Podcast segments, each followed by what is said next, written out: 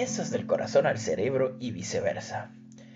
Si hay alguien que con quien tú quieres pasar el resto de tu vida, te dice, ya yo me leí ese libro. Bueno, en una forma simbólica, obviamente. ¿Qué pensarías que te está diciendo? Te lo voy a dejar un poquito a la imaginación, pero te voy a explicar algo muy importante que aprendí precisamente de una situación que tuve personalmente.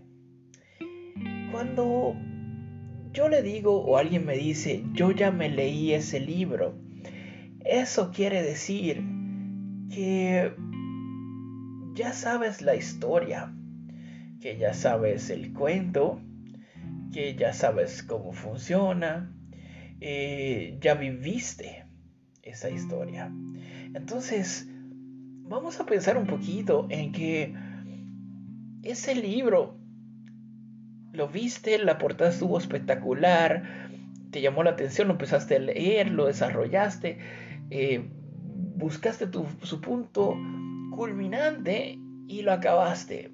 Entonces, cuando alguien te dice que ya yo me leí ese libro, eh, tiene muchos significados, pero uno de los más principales y por lo cuales estoy hablándote hoy es porque ya esa persona sabe esa persona conoce, ya tiene ese conocimiento de su lado, ya, ya llegó hasta ese punto que a lo mejor tú no has llegado.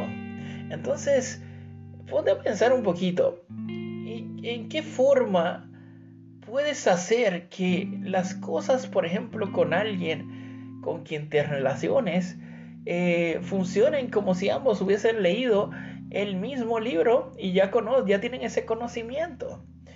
Y piensa un poco acerca de cómo, cómo sería esto.